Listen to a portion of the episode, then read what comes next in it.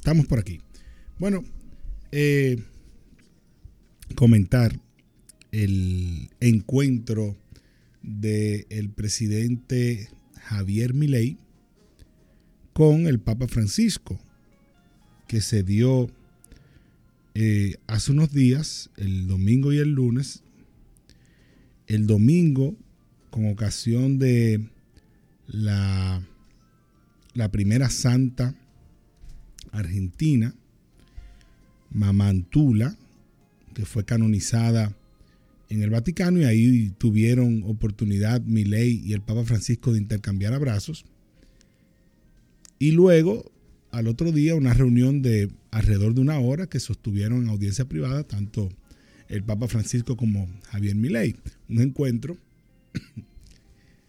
interesante y, y digno de comentar porque durante su campaña política Javier Milei fue bastante fuerte en sus consideraciones sobre el Papa Francisco. Habló bastante mal de él en, en su momento, incluso calificándolo en algún momento como imbécil y como representante del maligno en la tierra. Milei dijo en su momento que el Papa Francisco siempre está parado del lado del mal porque apoya los impuestos. Y algunos llegamos a pensar que sería un, un tema que pesaría mucho sobre la decisión electoral en aquel momento de las elecciones argentinas. Porque, así como hizo con otros líderes mundiales, cercanos a Argentina y, y algunos de ellos cercanos al gobierno kirchnerista,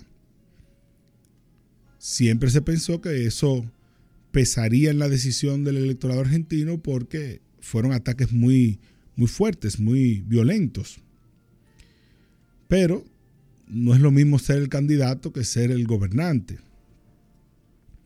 Y lamentablemente uno de los, de los grandes problemas del populismo, de este populismo del siglo XXI, es que asume,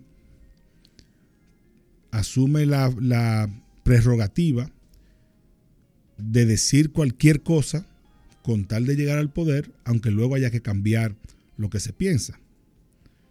Y en este caso, ley incluso le pidió perdón al Papa Francisco en la audiencia en el Vaticano y eh, le agradeció porque lo recibiera y porque eh, de alguna manera u otra es el argentino más importante del mundo, en palabras del mismo Milei. Luego de calificarlo, como ya dije, de imbécil y de ser el representante del maligno en la tierra. Pero bueno, son de las cuestiones que uno le cuestiona a esa actitud populista de muchos candidatos que luego llegan a ser gobernantes, porque el populismo siempre ha existido. Eh, y los extremos siempre han existido y en la política siempre se han dado manifestaciones de esta naturaleza. Pero no siempre logran tener éxito electoral. A veces son, eh, o muchas veces son minoría en, en los países. Pero lo que estamos observando es que en esta ola populista reciente, hacer cosas así te acercan más al éxito, te acercan más al ejercicio del gobierno y eso resulta ser bastante peligroso. Porque independientemente de, de que ideológicamente hayan diferencias, como de hecho las hay entre el Papa Francisco y Milei, no es necesario llegar a los ataques personales porque eh, desdicen de la relación no solo con la cabeza de la Iglesia Católica, sino también, quizás incluso hasta más importante, con un jefe de Estado. Más importante en el contexto. Porque el Vaticano es, es un Estado reconocido. Y además de que en este caso particular se trata del, del primer papa de Latinoamérica y del primero argentino. O sea que también es una figura con una relevancia adicional para ese gobierno y para Javier Milei. Entonces, en ese sentido, ese cambio, esa facilidad de cambiar de opinión de algunos gobernantes es preocupante cuando lo extrapolamos a otras acciones que ellos puedan implementar o que puedan desarrollar o algunas otras decisiones sobre las que tengan que tener alguna opinión. Y en este caso es una de las preocupaciones en torno, en torno a Javier Milei, que aunque se ha mantenido firme en sus convicciones ideológicas de libertario y de todas esas posturas de, que favorecen el sector privado y demás, sabemos que se enfrenta a un panorama político donde él tendrá que negociar y encontrar puntos en común con sus opositores.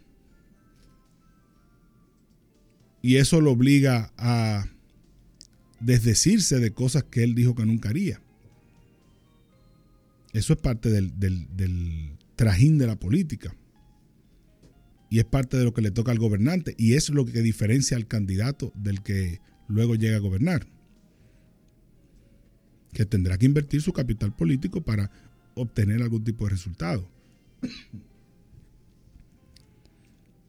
Pero en este caso, el que durante una campaña se digan cosas,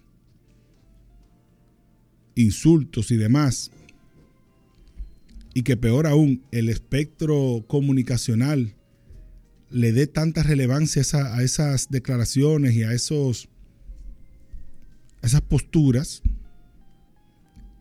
y que luego con tanta facilidad se, pida perdón y listo, lo que nos obliga o lo que nos llama a nosotros es saber mejor a quienes se presentan a una candidatura y los valores que proyectan durante su candidatura. Porque quizás hoy en día el, valor más importante que debemos buscar en una figura política quizás es la coherencia.